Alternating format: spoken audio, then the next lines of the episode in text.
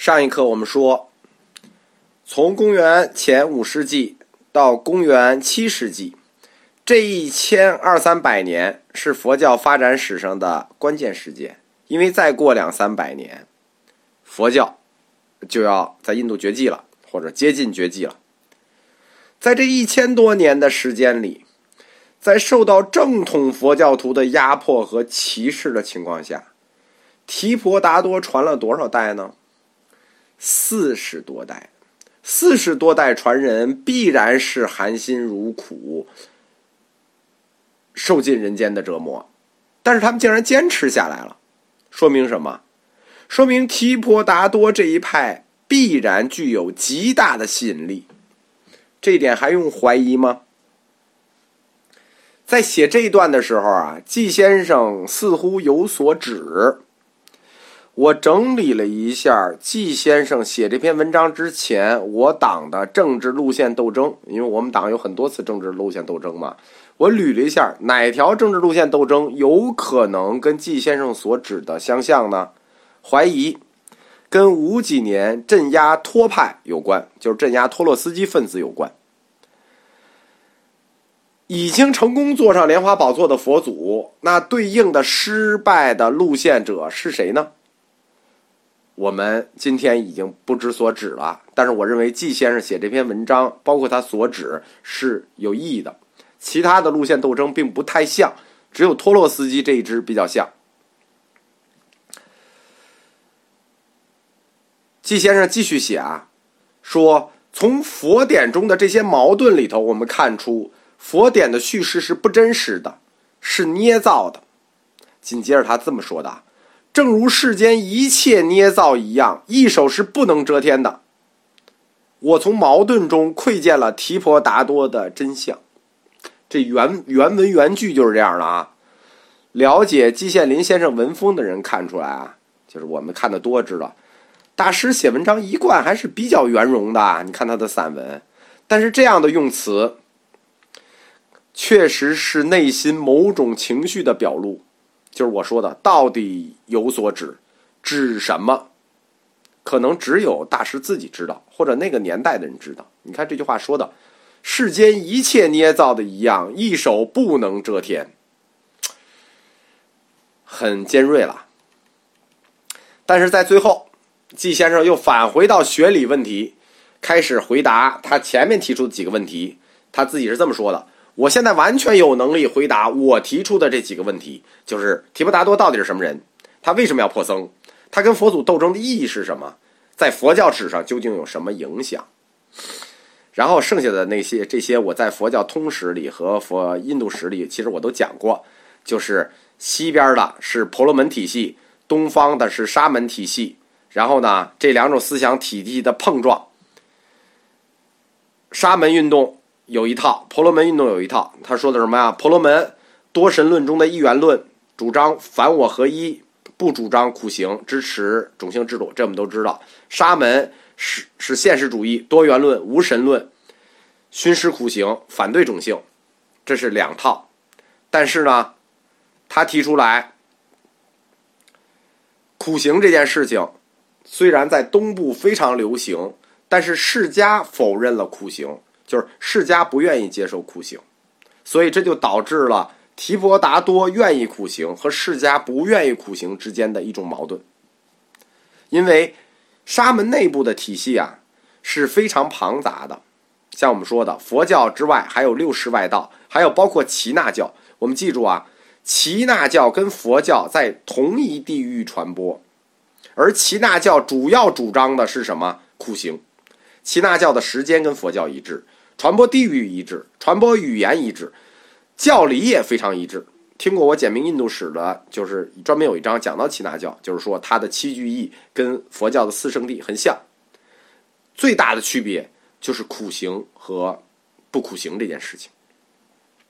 从佛经上来看啊，释迦摩尼他的理论攻击，就是理论的核心攻击是婆罗门，但是他还有大量的攻击。六世外道，而且这种攻击言论到处都是。季先生做了一个心理学和现实上的推测，他是这么说的：说佛教如果争夺信众，那么一定不是跟婆罗门争夺，因为他的传教地域决定了他是要跟身边的六师外道争夺。实际上，或者说，或者他跟耆那教争夺，这个在理论上也站得住脚。为什么呢？因为当时婆罗门教和这个是在西部，佛教他们是在东部，东部这边只有佛教和耆那教，所以说他并没有到印度西部去。所以说，是否存在季先生说的这种争夺教众的目的呢？也有可能。讲完这种根本对立之后呢，季先生提到了吕澄先生对印度思想界的看法。吕澄先生的看法就很学术了，他说，婆罗门思想是一种叫因中有果说。什么叫因中有果说呢？认为宇宙是由一个根本因转变来的，这是婆罗门思想。用以指导实践，即以修定为主，就是定学。这个我们还没有讲到，在哲学里，通过修定法去认识这个根本因，就达到了解脱。这就是婆罗门教的思想，叫通过修定认识到宇宙的根本因，达到解脱。因中有果说。第二种呢，就是沙门的，叫非婆罗门思想。认为什么呢？认为事物是多因积聚而成，因中无果说。实际上，这个因中无果说呢，呃，就是所有沙门基本上都是这个逻辑。这一学说用于指导实践，形成两派。一派呢，就是以耆那教为代表的，走苦行道路的苦修；另一派呢，寻欢作乐。其实另一派后来就形成了右手佛教派，就是以追求欢乐为主的。释迦本人对婆罗门教思想，就是因中有果说和因中无非婆罗门思想，因中无果说，他都不相信，就是他觉得都不对。他另立一说，叫缘起说，就是我们说缘起说到底是怎么来的？缘起说根据吕澄先生的定义是说，是因为释迦不相信这两说因中有果和因中无果，他自己另立的。认为诸法相互依赖，互为因果，互为条件，既非一因生多果，也非多因生一果，而是互为因果。这就是吕先生对当时印度教思想的一个看法。提婆达多和释迦摩尼之间的矛盾，实际就是释迦的这种缘起论。和非婆罗门思想沙门中的因中无果论之间的矛盾，所以说他们这是一个根本对立，是理论对立。因为提婆达多的无法中，就是说不吃肉啊，不吃盐啊，不吃鱼啊，不穿好衣服啊，虽然没有明确的说苦行，但内涵精神是苦行。比如说树底下坐。终生要饭，穿破衣服，这不是苦行是什么？对吧？而且不吃肉，大家不要觉得不吃肉是个小问题。苦行和不吃肉这两件事情啊，还有一不穿衣服啊，不穿衣服我们就不讨论了，那太不文明了。苦行和不吃肉这两件事情，是印度宗教史上的重大问题。它不光是佛教的重大问题，也是所有在印度宗教的重大问题。婆罗门思想和沙门思想的根本对立就出现在这两个地方。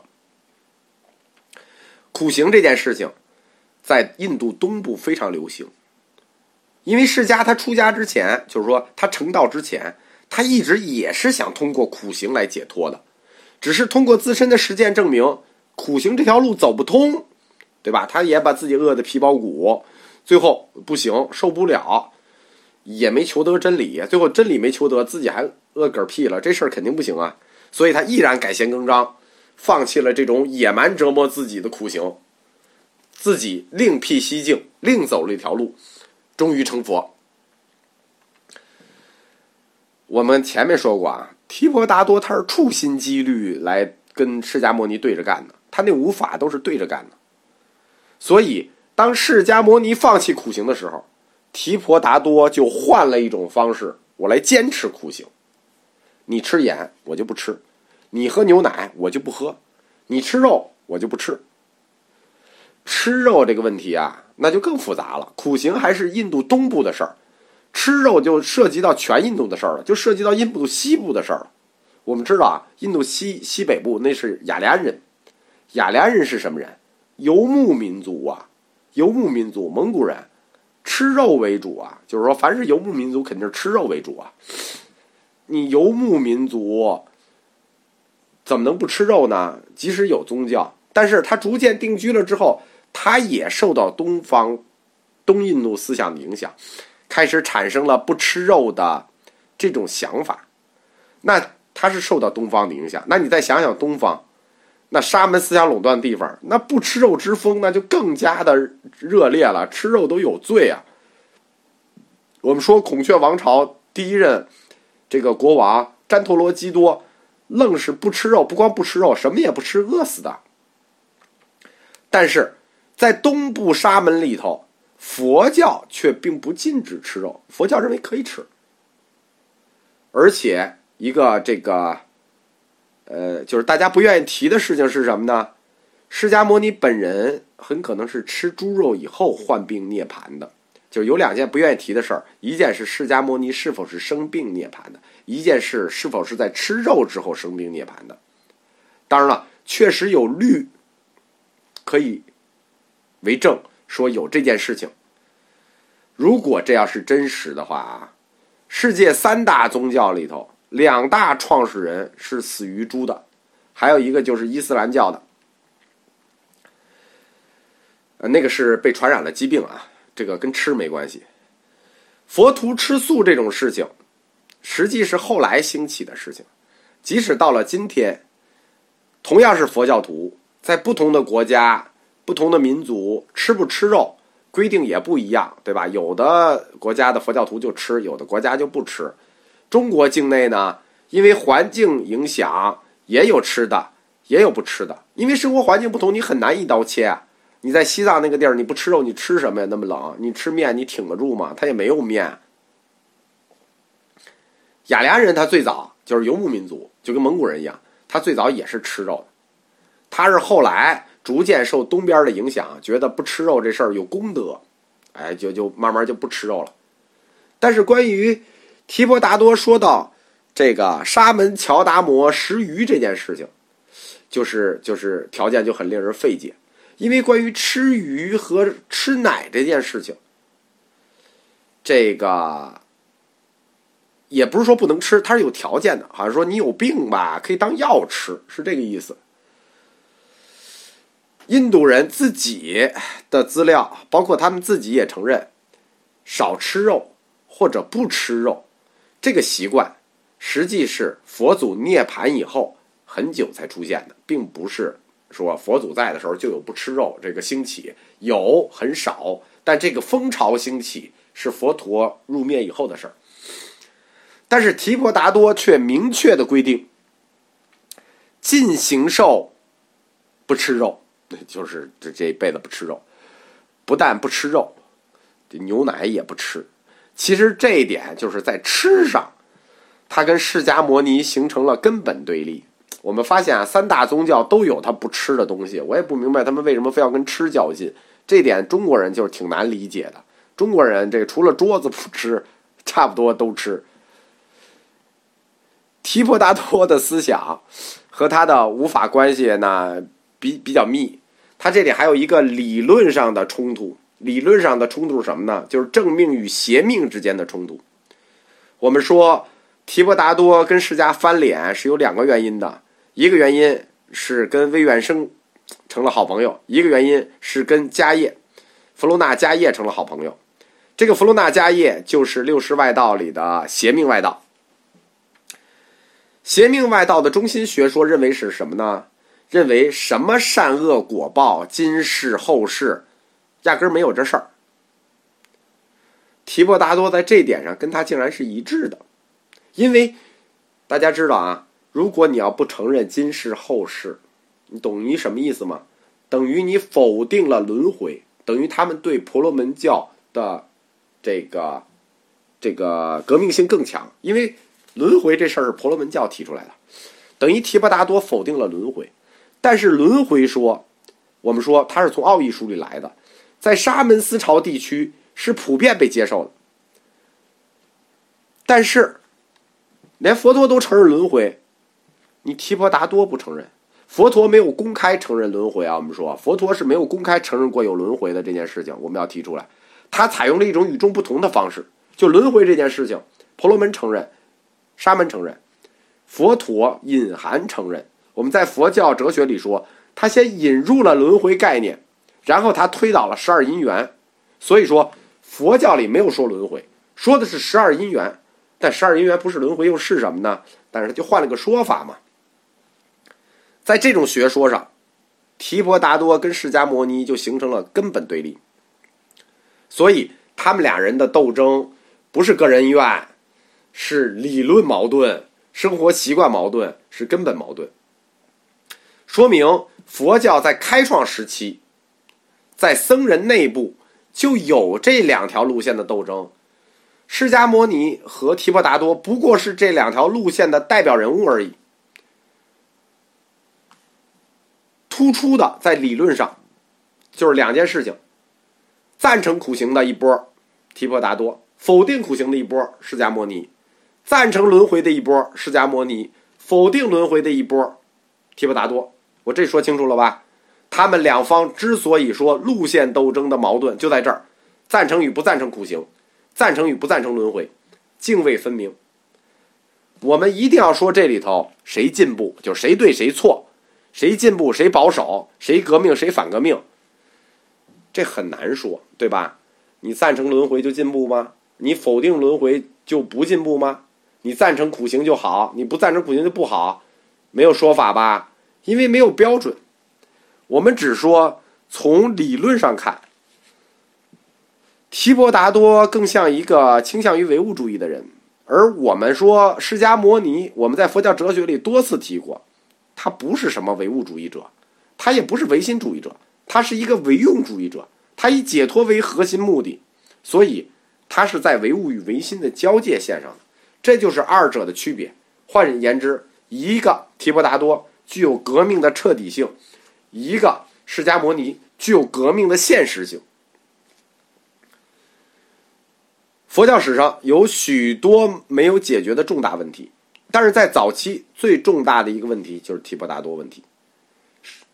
季先生重新把这个问题翻了出来，他说：两千年来，这个问题从根本上被遗忘了，被扭曲了。今天是还其本来面目的时候。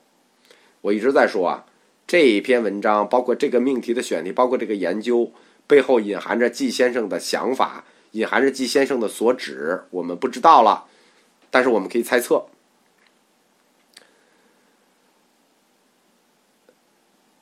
这课就讲完了吧。